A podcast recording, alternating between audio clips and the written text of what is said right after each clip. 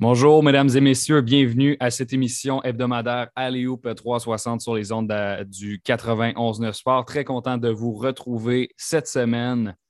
C'est à la fois une semaine où on a eu droit au début des camps d'entraînement dans la Ligue élite canadienne de basket. Je suis allé à celui de l'Alliance à quelques reprises.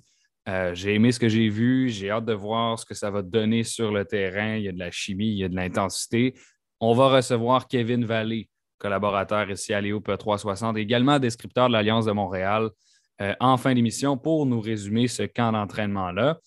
En milieu d'émission, loterie du repêchage, on a notre, euh, notre collaborateur Manuel Villeneuve qui vient nous parler de, ses espoirs favoris, de ceux qui euh, pourraient causer une surprise également. Donc, loterie, alliance, on oublie quelque chose, ce sont les séries éliminatoires de la NBA. C'est quand même pas mauvais. Donc, c'est une grosse, grosse, grosse semaine de basketball. Évidemment, on a Charles Dubébret pour venir nous parler euh, des euh, séries éliminatoires de la NBA, mais également euh, des nominations pour les équipes All Rookie et All Defense. Donc, les meilleurs défenseurs, les meilleurs recrues de la NBA cette saison. Il pourrait également nous glisser un mot sur son camp d'entraînement à lui étant donné qu'il est entraîneur-chef dans la Ligue canadienne à Ottawa également. Charles, grosse semaine de basket, n'est-ce pas? Énorme semaine de basket. 24 heures par jour, 7 jours sur 7, juste comme on aime ça. Donc, euh, je, te, je, pense qu'on ne va pas plus tarder que, que, ça. On va se lancer tout de suite dans les séries éliminatoires. On a pour tradition ici, je crois, de commencer avec la conférence de l'Est tout le temps. Euh, les Celtics, le Heat, c'est égalité 1 à 1. Euh, qu'est-ce que tu. le, dernier match a été remporté quand même par 25 points contre les Celtics. Euh, prochain match, euh, donc la rencontre numéro 3, c'est samedi soir, 20h30. Qu'est-ce que tu penses de cette série jusqu'à maintenant? Ben, jusqu'à maintenant, ça s'est passé à peu près exactement comme je l'avais prévu, ce qui est loin d'être toujours le cas, bien entendu, mais dans le sens où les Celtics ont une, une série qui était tellement euh, drainante au niveau euh, physique, émotif, euh, au niveau de la concentration contre les Bucks, parce que pour ceux qui l'ont suivi de près, non seulement c'est allé en 7, mais à l'exception du match numéro 7, on a eu des matchs serrés à chaque fois. on a eu des, blessures à Robert Williams, à Marcus Smart à, surpasser pour gagner cette série-là. puis la présence seule de Antetokounmpo du côté des Bucks, ça fait que chaque possession, tu te fais attaquer par le meilleur joueur du monde et tu es obligé d'avoir un niveau de concentration puis de présence physique qui est à 200% euh, possession après possession. Donc, au bout de la victoire puis de l'espèce de, soulagement que ça te donne en bout de ligue de gagner une série contre Antetokounmpo, de battre les champions en titre, de vraiment euh, te prouver à toi-même que tu es capable potentiellement d'aller au bout parce que tu viens de battre l'équipe qui est allée au bout. Euh, je trouve que souvent, ça prend, euh, ça prend un peu une taxe, euh, disons, sur ton intensité, sur ta tête. Sur, euh, puis les, les, Celtics ont joué le dernier match le dimanche. Ils ont battu les Bucks dans le, septième match dimanche après-midi. Écoute, ils sont obligés d'aller à, à, Miami le mardi soir. Donc, tu as une journée off. En réalité, tu bats les Bucks. Tu prends l'avion le lendemain matin pour Miami, tu arrives là-bas, donc tu as un peu moins de temps que peut-être tu aurais pu en avoir pour te préparer parce que ta série a été très longue et en plus, il y a une énorme fatigue. Donc, je m'attendais contre une équipe qui met autant d'intensité que le Heat en met, euh, je m'attendais vraiment à une victoire du Heat euh, dans le match numéro un, même si j'ai prédit les Celtics, c'est que je prédis toujours les Celtics dans cette série-là, mais je me disais, je serais extrêmement surpris que Boston arrive à gagner le premier match sur la route dans cette situation-là. Puis on a vu qu'à tout ça, c'est rajouté les absences de Horford et de Smart. En plus. Ça a, été, ça a été trop pour les Celtics dans le match numéro un. Mais tout de suite après, j'ai dit, par contre, les connaissants, ils vont rebondir, puis ils sont capables de gagner le match numéro 2 sur la route. C'est exactement ce qu'ils ont fait, puis ils l'ont fait de manière extrêmement convaincante. Et je dirais même tellement convaincante que ça a donné une impression est-ce que le Heat a vraiment une chance de gagner cette série-là? Parce que hmm. L'impression qu'on a reçue de ce match-là, c'est quand les Celtics ont tout leur monde, est-ce que Miami a assez dans leur effectif pour vraiment les, embêter? Je veux dire, Jimmy Butler, il est super. Je comprends que Bam Adebayo ne joue pas à un très haut niveau en ce moment en termes de, production statistique. Euh, bon, mais là, il a une blessure à PJ Tucker qui se rajoute à ça. On sait que Kyle Lowry est déjà absent sur sa blessure aux ischio-jambiers. Donc, ce qu'on voit du Heat, je veux dire, chapeau à Eric Spolstra et à cette franchise-là pour obtenir toujours le maximum de joueurs comme, comme les Max Truss puis les Gabe Vincent qu'on voit en ce moment, puis euh, Duncan Robinson dans les années passées qui jouent ouais, maintenant. Mais en bout de ligne, c'est suffisant pour battre l'armada des Celtics qui, comme je le répète régulièrement, depuis la mi-janvier, depuis le moment où les, 30-35 derniers matchs de la saison régulière, c'est la meilleure équipe de la Ligue, les Celtics. Des deux côtés du terrain, meilleure attaque, meilleure défense, meilleur différentiel. C'est une équipe qui clique, qui est bien coachée, par, euh, bien entraînée par Ime Udoka, Will Hardy et son groupe.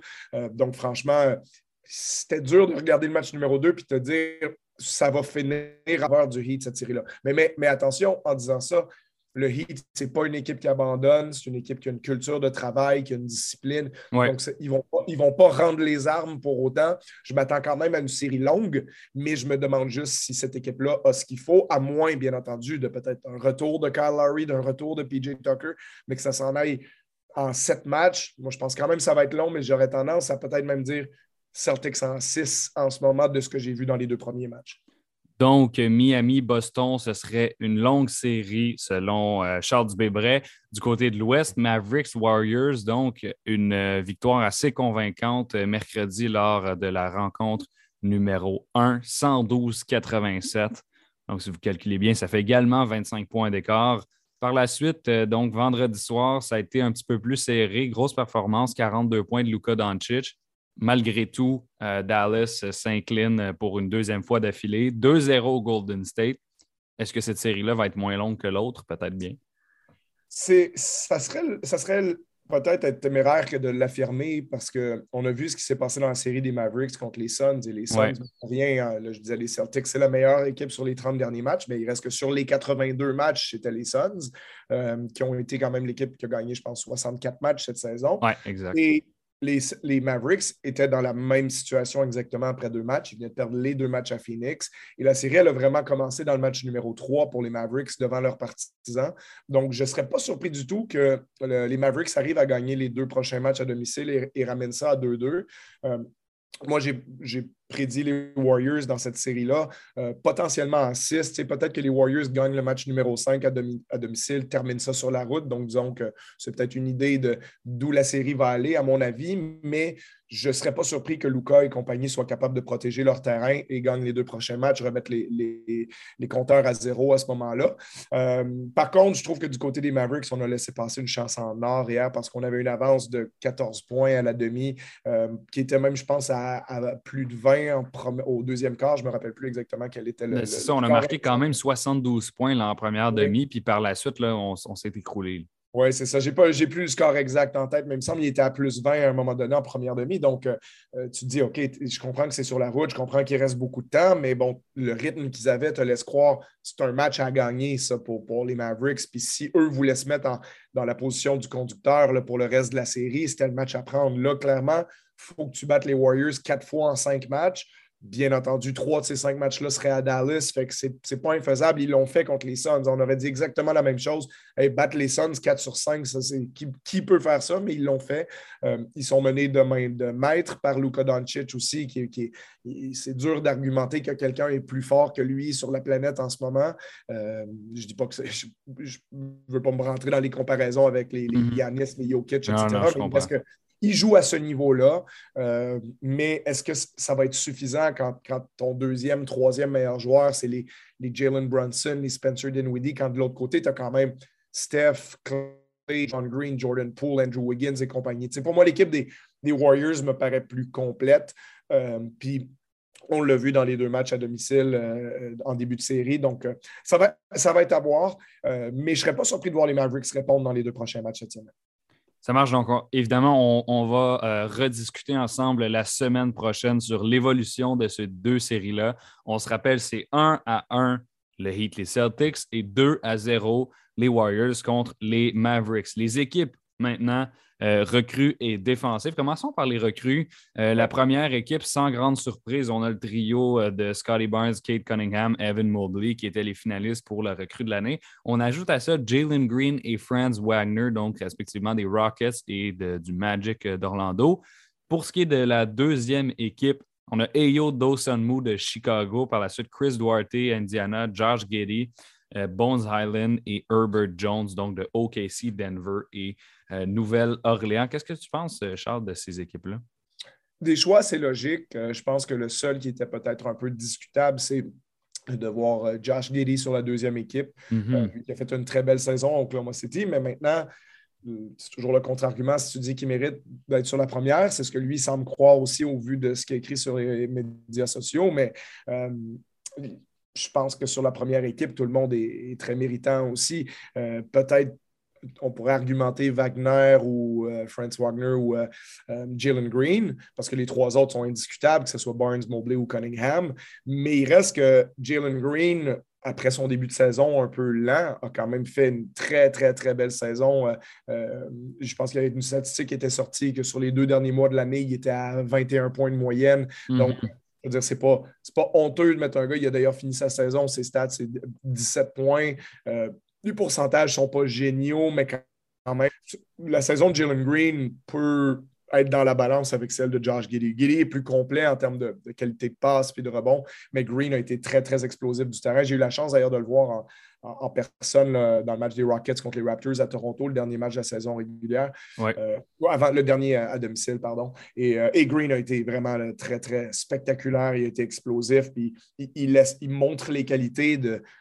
Quand on l'a repêché, on se disait, ben, ce gars-là, par exemple, pourrait peut-être être le meilleur marqueur de la NBA dans 5 ans, 6 ans, gagner le championnat. Puis il a ces qualités-là offensives, il, est tellement explosif, tellement talentueux. Donc, euh, faire un fort argument sur Giddy par-dessus lui.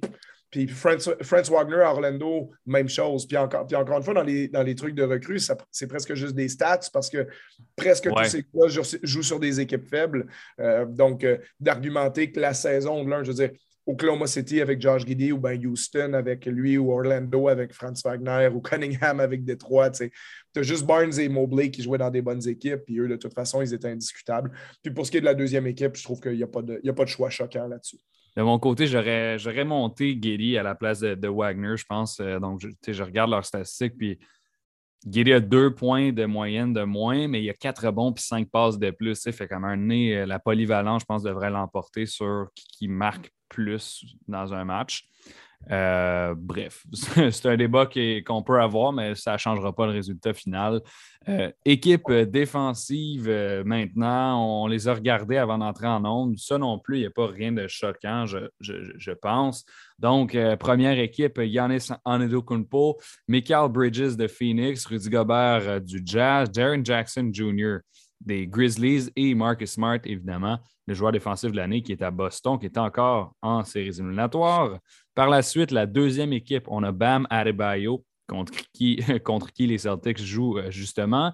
Draymond Green, qui est également en série présentement. Drew Holiday à Milwaukee. Matisse Tybalt de Philadelphie, lui, c'est un, on, le connaît déjà, c'est un, bon joueur défensif. Et puis euh, Robert Williams, qui est le deuxième joueur des euh, Celtics. Qu'est-ce que tu penses, une fois de, de, ces choix-là, genre?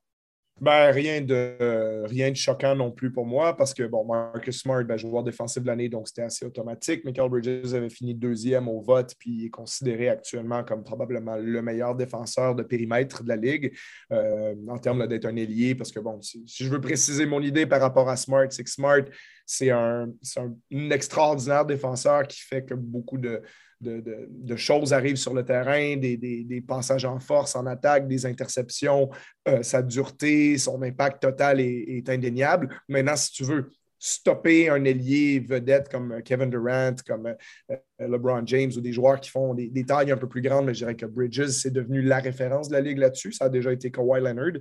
Maintenant, c'est plutôt Bridges qui est, reconnu pour ça. Gobert, ben, bien entendu, au jour de décembre, c'est celui qui a le plus d'impact dans la Ligue en termes de protection de panier. Et au niveau des alliés, ben, Jackson a fini premier de la NBA au bloc. Antetokounmpo, c'est, lui, je dirais, c'est probablement la référence de, style euh, défenseur euh, rover, c'est-à-dire qu'il est, comme toujours un peu là en train de flotter. Il est rarement, en fait, Antetokounmpo placé sur le meilleur joueur de l'autre équipe. On l'utilise souvent, même à l'inverse, sur le moins bon joueur de l'autre équipe pour qu'il puisse euh, impacter un peu partout. C'est ça, de ne pas avoir à défendre un joueur dangereux pour venir déranger les quatre autres euh, quand ils vont attaquer le panier dans les, dans les corridors de passe, tout ça, avec sa longueur, ses qualités athlétiques. Donc, euh, comme je dis, c'est des profils de défenseurs très différents. Bien entendu, je dis ça, mais Yanis, par moment aussi, il peut se transformer en protecteur de panier, il peut se transformer en, joueur qui stoppe quelqu'un un contre un, bien entendu, mais comme je dis, son rôle habituel avec les Bucks est un peu différent.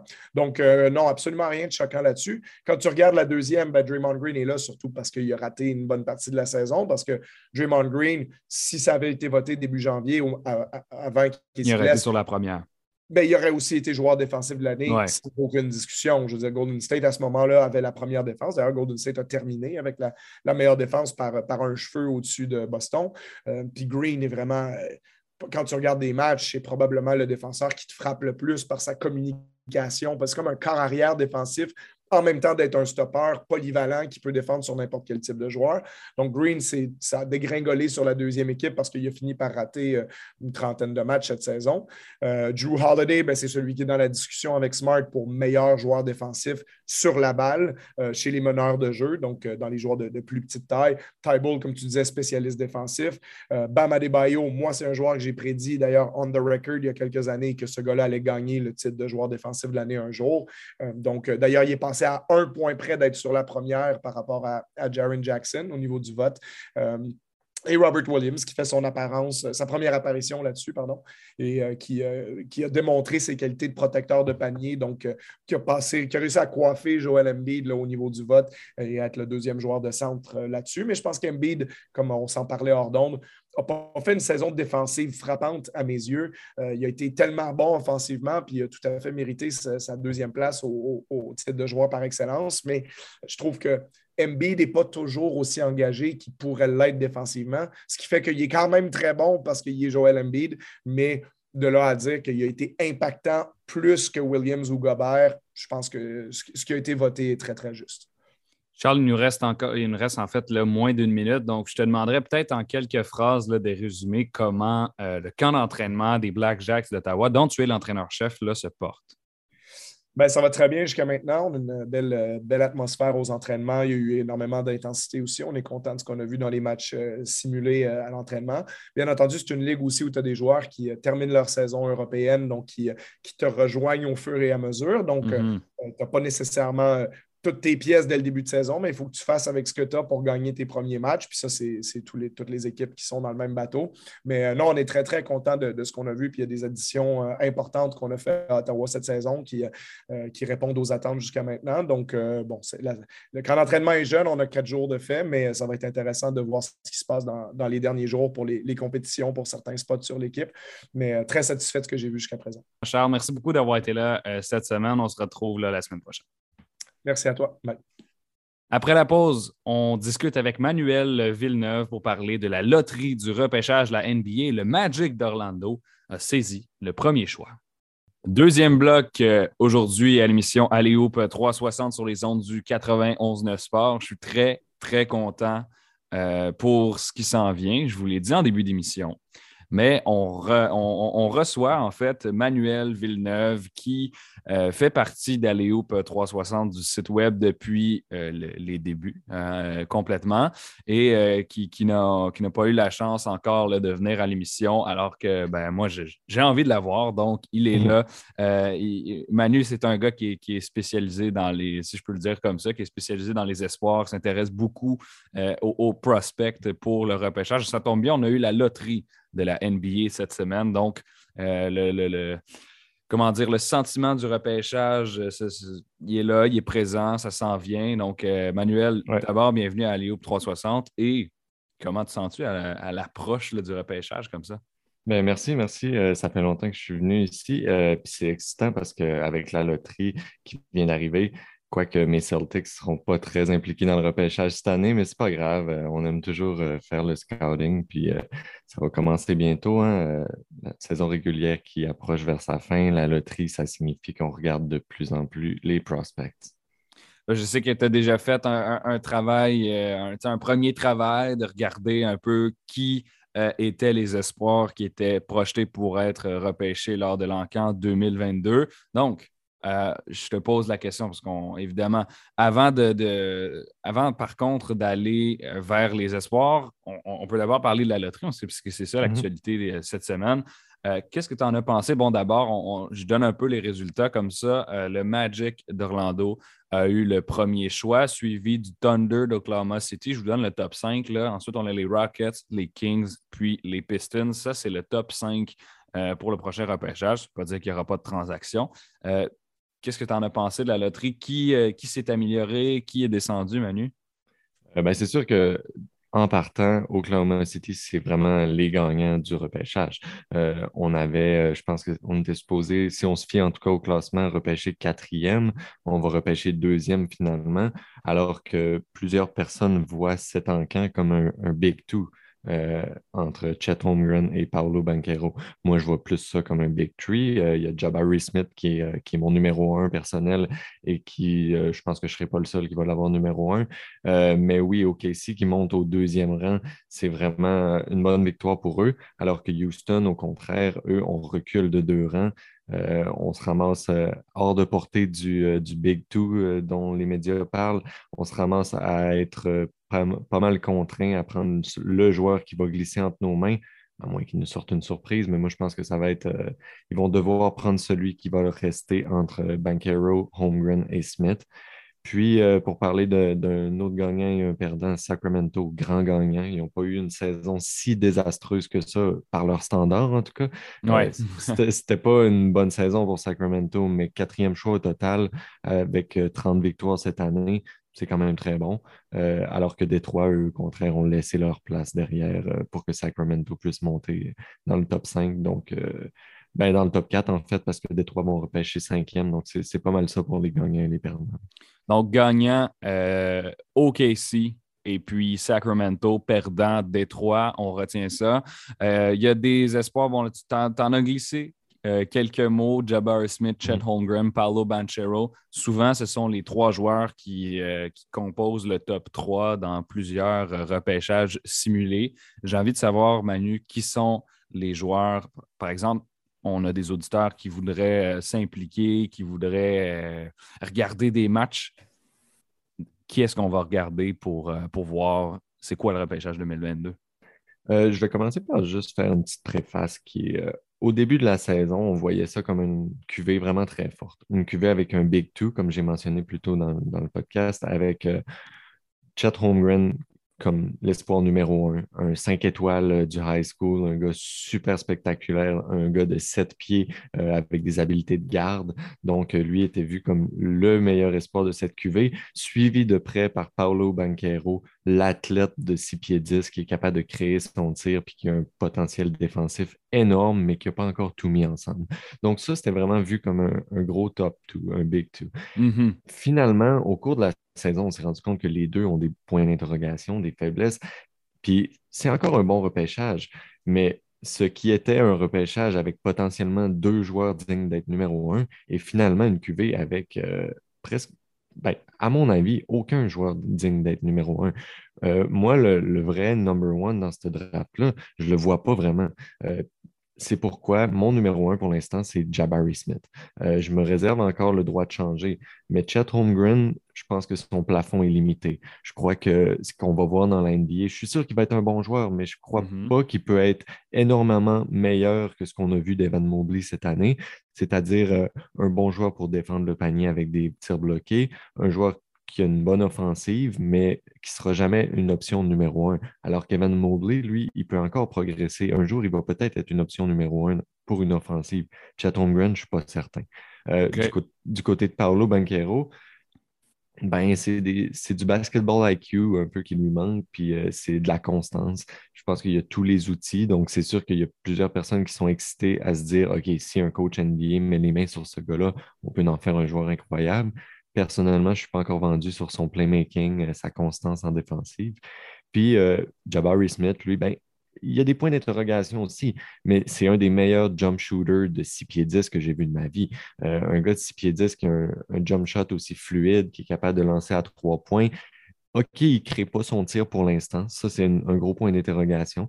Mais défensivement, il est versatile, il est pratiquement élite défensivement. Donc, pour l'instant, c'est un 3D de 6 pieds 10.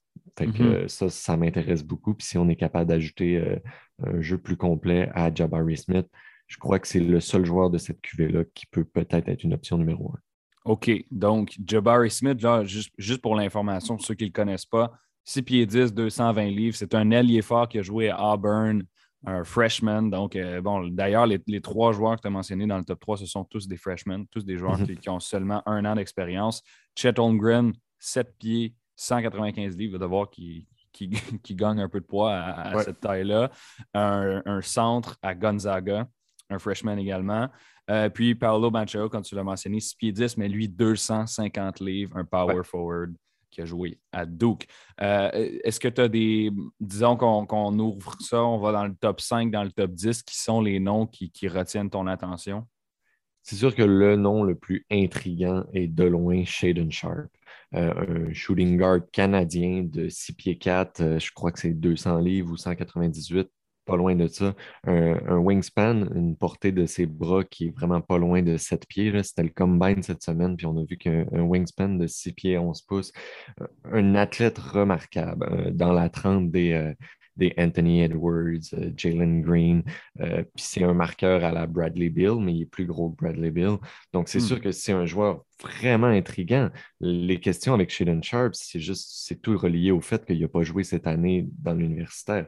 C'est un gars qui avait, euh, qui s'était commis à Kentucky et euh, finalement, ben, avec des questions d'éligibilité, ça a été long avant qu'il soit rendu éligible. Finalement, il n'a tout simplement pas joué euh, son basketball universitaire et il a quand même décidé de, pour le repêchage. Donc, il vient avec plein de points d'interrogation, mais ça risque d'être le grand gagnant du combine de la NBA cette semaine parce que ce gars-là, quand tu le regardes dans un open gym qu'on appelle, du, du 1 contre 1, euh, juste le regarder dribbler avec le ballon, c'est phénoménal. Ses handles, ses dribbles sont vraiment remarquables. Son tir, euh, quand ça commence à rentrer, il n'en rate pas un. Il est athlétique comme ça, pas de bon sens. Comme j'ai dit tantôt, c'est un peu un Bradley Bill, mais avec les qualités athlétiques d'un Anthony Edwards, euh, Jalen Green. Donc, ça. Moi, j'adore Shaden Sharp. C'est juste tellement épeurant de mettre un gars top 3 alors que tu n'as pratiquement pas de tape compétitif. Euh, quand j'essaie de regarder des matchs complets de Shaden Sharp pour avoir un petit peu plus que lui qui est dans un gym euh, à un contre un, ce, que je, ce que je vois, c'est lui qui détruit des gars de high school. Ça m'en dit pas long sur euh, ce que le gars va faire dans la NBA. je ne peux pas voir euh, vraiment ce qu'il peut faire défensivement. Même côté playmaking, ça m'en dit pas tant que ça. Donc, il manque beaucoup de pièces au puzzle de Shaden Sharp. Mais euh, j'imagine que les dépisteurs qui vont pouvoir le voir en personne cette semaine au Combine, il y en a certains qui vont l'avoir euh, top 3, même peut-être numéro 1. J'imagine également, donc, Shaden Sharp, retenez ce nom-là, c'est un Canadien qui est projeté mhm. d'être.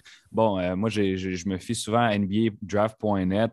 Il est classé huitième dans le repêchage simulé. Est-ce que ça Je vous l'annonce tout de suite. Je vous l'annonce tout de suite. Il va sortir bien avant huitième. Ah oui?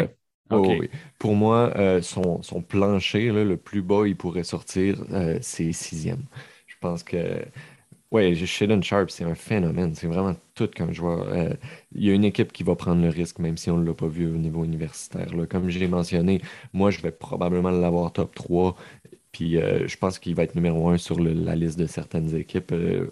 juste mentionné, là, je ne veux, pas, veux pas parler à sa place, mais je sais que notre, notre collaborateur Wood Wendy Séraphin est un énorme fan de Shaden Sharp, puis euh, il a flirté un peu avec l'idée de le mettre numéro un. Ça va être à suivre. Bon, la prochaine fois que je retiens Wood Wendy, je vais, que, que, je reçois Wood Wendy, pardon, je vais clairement lui, euh, lui poser la question. Donc, le repêchage de la NBA, c'est le jeudi 23 juin. Ça s'en vient dans un mois. Manuel, on a encore euh, environ 6-7 minutes ensemble. Je veux te poser la question que plusieurs auditeurs, euh, probablement euh, québécois, vont se poser. Bénédicte Mathurin, Arizona, mm-hmm. le petit gars de chez nous, comment, euh, comment va-t-il? Comment se compare-t-il aux autres qui sont autour de lui? Où peut-il sortir? Je me fie encore à mon NBADraft.net ici, mais peut-être que ce n'est pas, le, pas le bon mm-hmm. résultat hein, selon, selon toi. Et, il, sort, il sortirait sixième. D'après moi, entre 5 et 10, c'est réaliste. Qu'est-ce que tu en penses? Euh, je pense que Ben est dans un spot super intéressant euh, de la loterie, c'est-à-dire le spot entre 6 et 12, où c'est vraiment des points d'interrogation. Euh, je pense que après le top 5, qui est composé de Holmgren, Bankero, Smith, Jaden Ivy et Shaden Sharp, c'est pas mal, comme on dit en anglais, wide open. Il y a Keegan Murray qui est peut-être une petite longueur d'avance sur les, les autres. Ensuite, c'est ça dépend des préférences de chacun finalement. Il y a Johnny Davis qui est une machine à marquer des paniers, mais plus il s'éloigne du panier, moins il est efficace. Son tir à trois points n'est pas constant. Euh, c'est pas le joueur le plus complet, donc moi, c'est un petit peu moins pour moi. Euh, il y a Jalen Duran de Memphis qui est vraiment un athlète qui protège le rim. Il y a AJ Griffin de Duke qui a eu une bonne fin de saison, mais qui a personnellement, je pense que Ben a été plus complet euh, pas plus complet, mais plus constant, pardon, tout au long de la saison. Et il y a plus les, attributs physiques. Donc, moi, personnellement, Ben, je le mettrais euh, plus 7-8 qu'un peu plus loin. ceci dit, J'aimerais presque qu'il glisse un petit peu, même si on lui souhaite de faire le plus d'argent possible. Je pense que San Antonio au 9e rang, New York au 11e rang, même Washington au 10e rang, il y, a, des belles choses qui se passent à Washington récemment, même si je me demande euh, son fit avec Bradley Bill.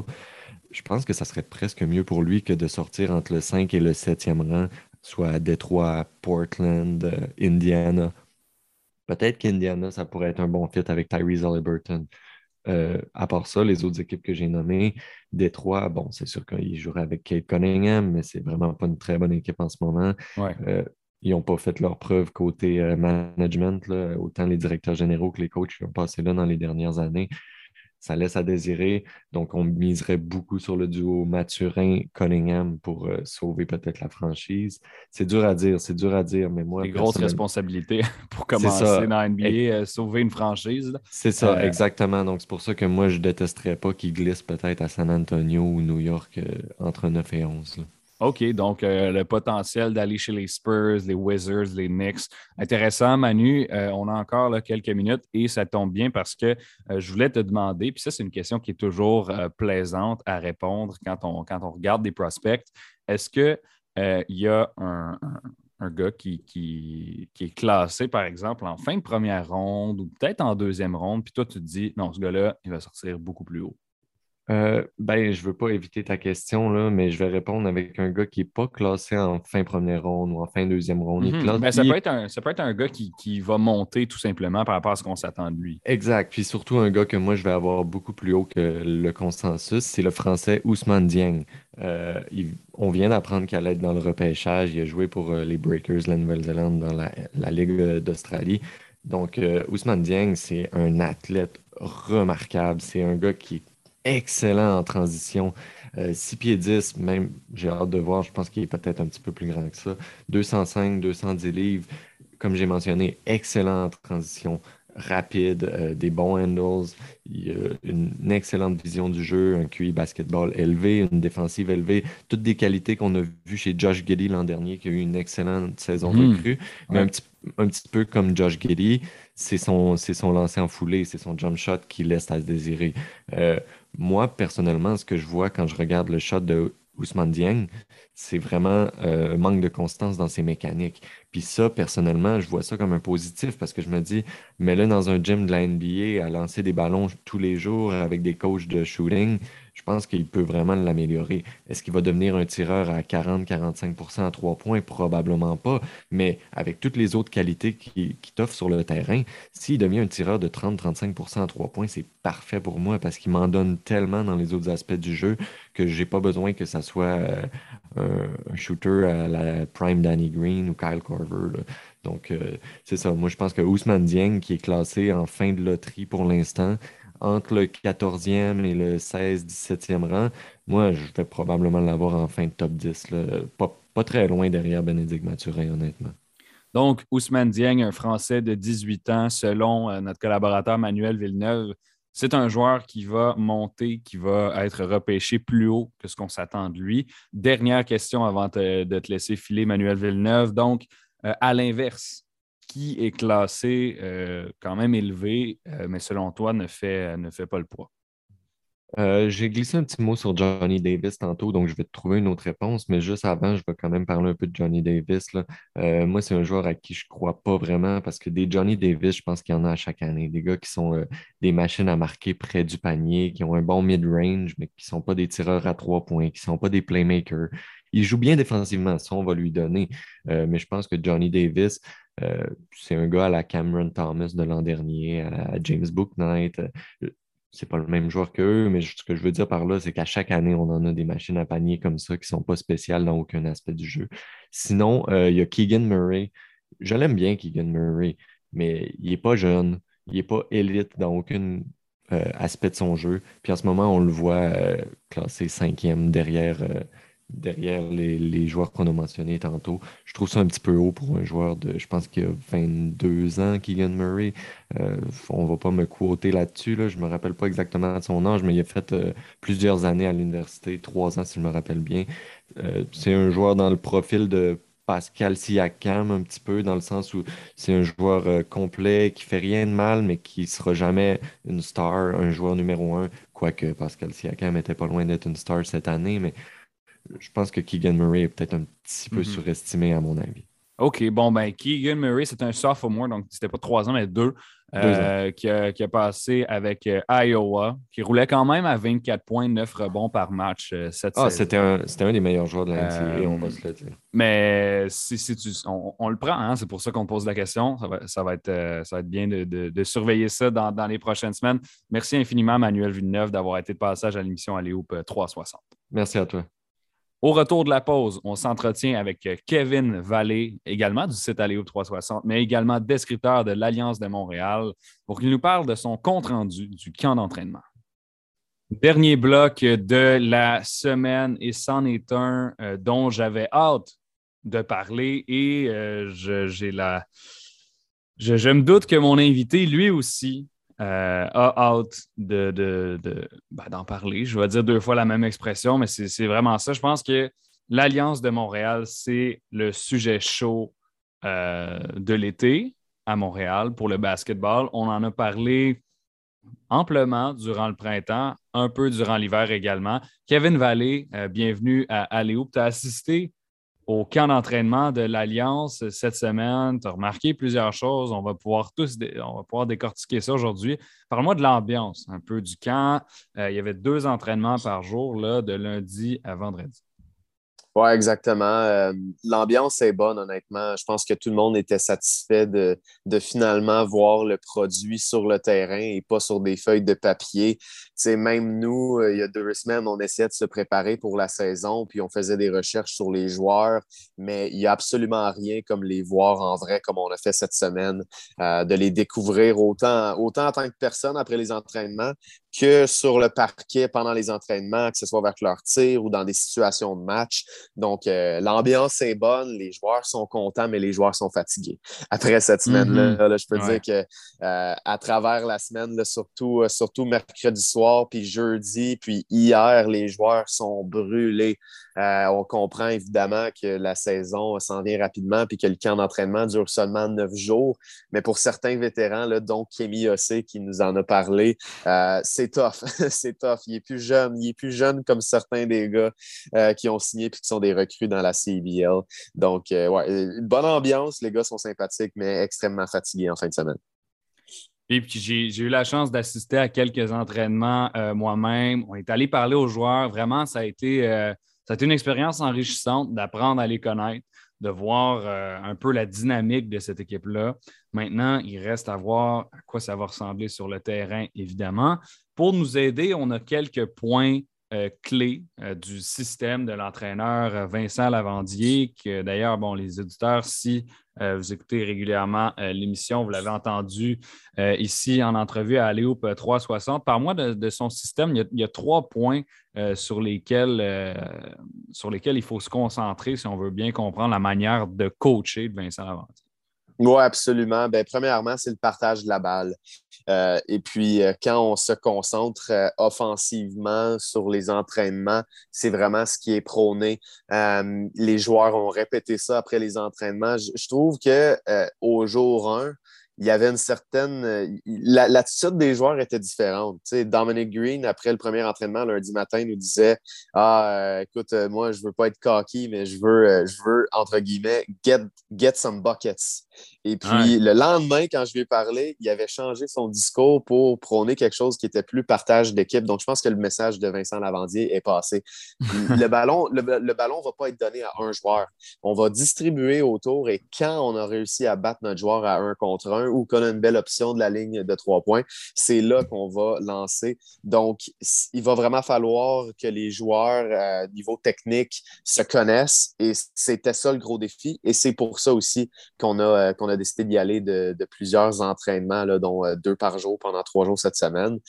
donc, le, partage de la balle est très, très, très important pour l'équipe. Kevin, dans une équipe LECB, Ligue Elite canadienne de basketball, il y a 16 joueurs, donc il y en avait 16 qui étaient au camp euh, de l'Alliance. Tu en as 10 qui font l'effectif euh, principal, qui sont actifs durant les matchs. Tu en as 4 qui sont, qui sont inactifs. Tu en as 2 qui sont seulement pour les entraînements qui n'ont pas le droit de jouer. Donc 16 joueurs. On a pu euh, rencontrer en fait la, très grande majorité d'entre eux. Et là, je te propose de faire un tour d'horizon par position. Euh, il y a mm-hmm. plusieurs situations à regarder là, un peu partout dans cette équipe-là. Euh, entre autres, bon, qui va être. bon, on sait que Vincent Lavandy ne, il dit qu'il ne croit pas au titulaire puis que lui, il n'en choisit pas d'avance. Mais mhm. nous, on veut quand même établir, mettons, le 5, son 5 décisif. qui qui met en fin de match ou qui qui va jouer davantage, qui va avoir le plus de minutes. On veut regarder ça. Chez les gardes, bon, il y a trois euh, candidats pour ça. Un Laroche, un vétéran, capitaine Kémy Ossé et euh, Alain Louis, qui était joueur de développement à Ottawa l'année dernière, qui vient de se joindre à Montréal comme deuxième choix de repêchage plus sport. Oui, ouais, absolument. Euh, cette situation-là est compliquée un peu parce que euh, on va pas se mentir, il y avait quand même certains doutes à propos de, Ernst Laroche, qui a quand même 33 euh, ans puis qui n'a pas beaucoup joué cette année, pas beaucoup joué depuis deux ans, depuis un an et demi, pardon, en Tunisie et qui est blessé. Donc, on se demandait à quel point il allait être euh, prêt pour le début de la saison, à quel point il serait en mesure d'avoir un, bon rôle avec euh, cette équipe-là. Par contre, ce qu'on sait, c'est que Vincent Lavandier a beaucoup confiance en Ernst Laroche et a beaucoup confiance en ce qu'il va pouvoir apporter à l'équipe. Donc, j'ai l'impression en considérant qu'il a aussi évoqué la possibilité de voir Kemi Ossé jouer en position 2, donc comme shooting guard, que Ernst Laroche et Kemi Ossé pourraient euh, former le duo de garde au, sein de son équipe, du moins l'être euh, quand, les, euh, quand les oppositions sont favorables pour l'équipe, et que Alain Louis pourra obtenir le, rôle de sixième homme. Maintenant, évidemment, quand l'opposition n'est pas favorable et qu'on a un très grand shooting guard, c'est très possible, évidemment, qu'on voit Kemi Ossé comme partant et peut-être Ernst sur le banc, mais euh, c'est tous des bons joueurs. disons rapidement, là, Kemi Ossé, c'est un marqueur pur qui peut aussi passer le ballon et qui a marqué 12 points par match dans la Ligue élite canadienne de basketball. Ernst Laroche, c'est un vétéran qui a beaucoup d'expérience, qui sait comment aider ses coéquipiers et qui sait comment, euh, entre guillemets, mm-hmm. run some offense. Donc, c'est des bonnes options. Alain Louis, euh, l'an passé à Carlton, n'a pas eu une super saison. Euh, on dit que son, sa saison, dans le fond, à 38% de, la ligne de trois points à Ottawa, c'était peut-être peut une saison euh, où il a surperformé. Donc, je le verrais comme sixième homme pour commencer l'année. Par contre, je, veux tout de même mentionner qu'Alain Louis a fini avec un championnat national et le, MVP des finales. Hein. donc, une, saison moins bonne pour, pour du tir à trois points, mais par la suite, on, s'entend qu'il s'est racheté. Euh, oui, absolument, mais juste en, général, tu sais, à, Carlton, euh, tu n'as pas un joueur qui va se démarquer du lot. Mm-hmm. Euh, il le fait, il le fait en, série, donc dans le, dans le Final Four, mais en saison régulière, ça va être un peu plus compliqué pour lui. malgré tout, on a, vu, on a déjà vu ce qu'il a fait dans la Ligue élite canadienne de basketball, donc à ce moment-là, c'était quasiment secondaire chez, les, euh, chez les shooting guards, les ailiers maintenant, donc les wing players, je te dirais, là, les joueurs qui jouent autour du périmètre, les deux, les trois. Euh, il y en a qui se démarquent. Je pense à Dominic Green, qui a été, euh, je pense, ta révélation du, du camp d'entraînement. Sherwood Brown également, qui a, un peu d'expérience en G-League dans le milieu des années 2010. On lui a parlé, très cool comme gars, très accueillant, très, très, très ouvert aussi à discuter de, sa situation, de pourquoi il est ici. Puis Isaiah Osborne. Les trois sont des joueurs mobiles euh, qui, ont, euh, qui, ont, qui, ont, une capacité à marquer d'abord à trois points, mais aussi à se rendre au panier là, pour, euh, pour finir près de l'anneau. Oui, exactement. Puis si on est capable d'opter pour un alignement qui est plus petit euh, du côté de, l'Alliance contre certaines équipes, c'est pour moi les trois joueurs qui suivent euh, dans l'alignement. Euh, Sherwood Brown a une motion de tir qui est un peu bizarre, mais ça rentre.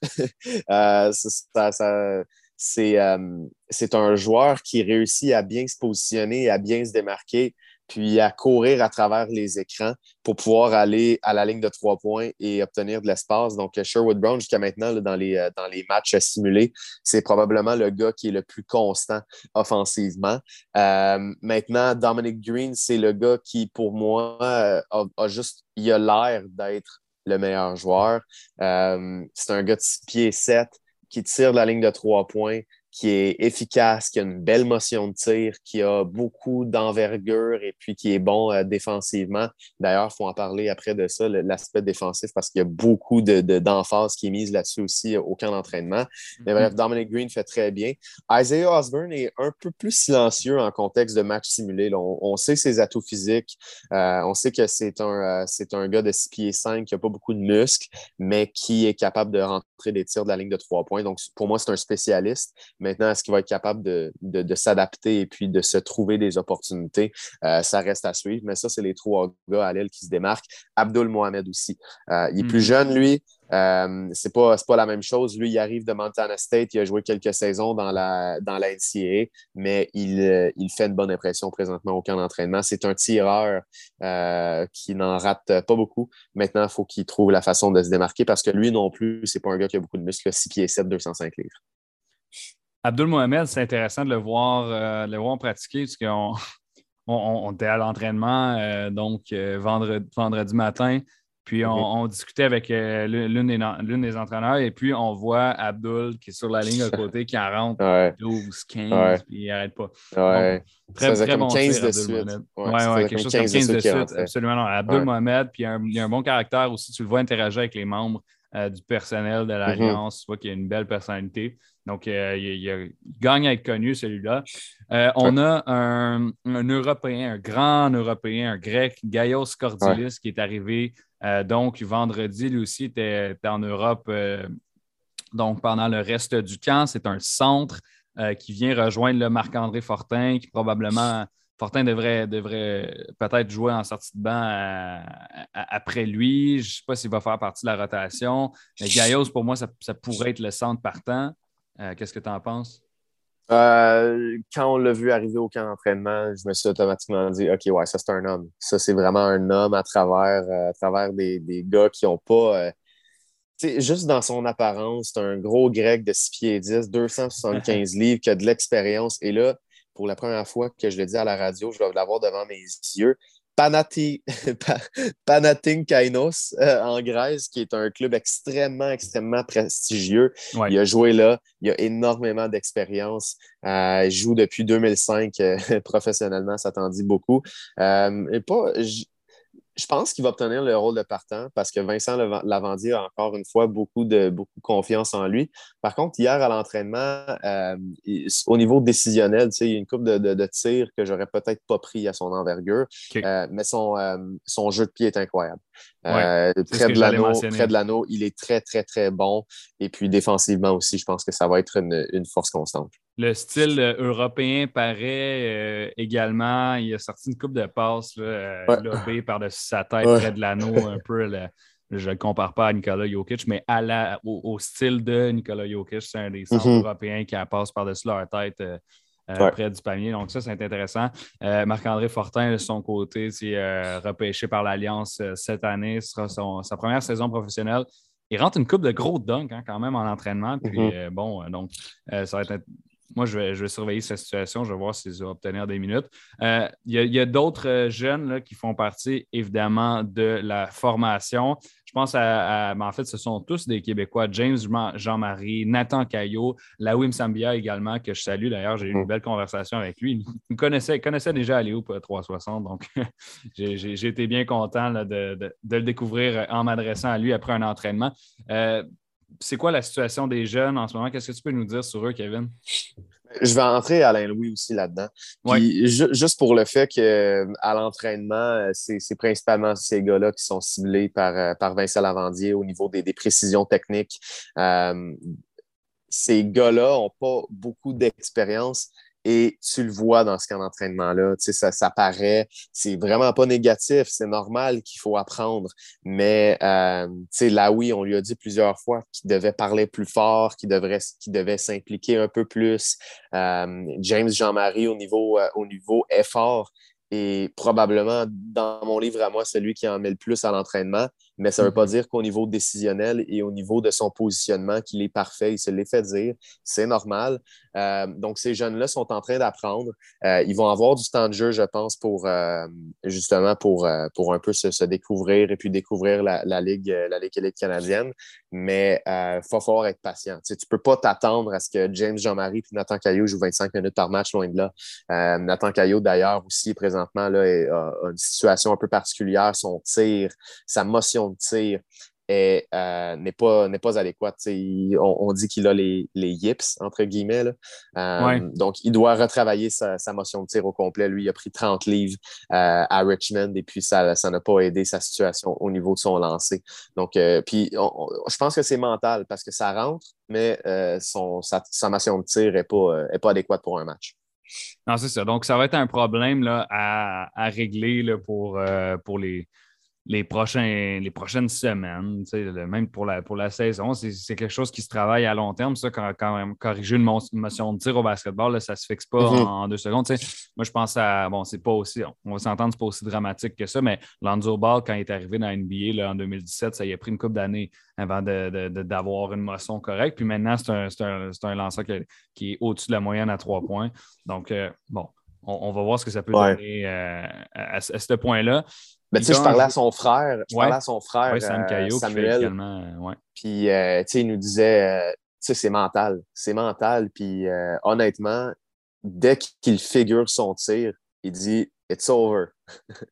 Parce que Nathan, c'est un gars qui est excellent. C'était un shooter avant quand il était au. Oui, oui, exact. Ben, Wood Wendy de Séraphin, notre, notre analyste pour les matchs, coachait Nathan à Brébeuf et puis il l'utilisait en position 2 ou 3. Donc, tu sais, c'est pas du tout la même chose qui était aujourd'hui, où, il, va devoir, euh, il va devoir trouver une façon de, se faire respecter comme tireur éventuellement, mais je pense pas que ce sera tout de suite. Non, tu as bien raison. Bon, ça va être à surveiller. Euh, un petit mot, Kev, il nous reste 30 euh, secondes. Là. Un petit mot sur peut-être la, défensive avant, de se quitter. Oui, absolument. Euh, c'est vraiment important d'en parler parce que plusieurs des exercices cette semaine sont basés sur la défensive. Vincent Lavandier dit que c'est plus difficile de bâtir une défense qu'une attaque. Donc, présentement, l'objectif, c'est de bâtir une défense et de laisser les gars figurer en attaque euh, parce que pour lui, c'est ce qui est le plus facile à faire. Donc, il y a plusieurs exercices cette semaine qui ont mis l'emphase sur l'aspect défensif. Puis Rosanne, Rosanne nous disait hier, euh, ben écoute, oui, on rentre les tirs, mais quand tu rentres les tirs à 50% c'est parce que tu le fais moins bien défensivement. Donc, euh, c'est vraiment à considérer dans un camp d'entraînement de neuf jours. Euh, ça, va être, ça va être difficile de bâtir ça. Puis, dernier petit mot, Ashley Hamilton, lui, va arriver au mois de juin et on nous le présente comme étant le meilleur joueur de cette équipe-là. Donc, à suivre euh, au cours du prochain mois. Ashley Hamilton qui est présentement en série en Espagne c'est les propos de Rosanne Joly, assistante entraîneur et analyste vidéo pour l'Alliance de Montréal que tu nous as rapporté. Merci beaucoup, Kevin. Ben, merci beaucoup. Euh, je tiens à dire, euh, bon, mes remerciements euh, traditionnels, ben, plutôt, ouais, traditionnels, on disons-le de même. Charles Dubébret, merci beaucoup. Manuel Villeneuve et Kevin Vallée d'avoir participé à l'émission. On se retrouve amateurs de basketball la semaine prochaine pour une autre édition d'Aléo 360.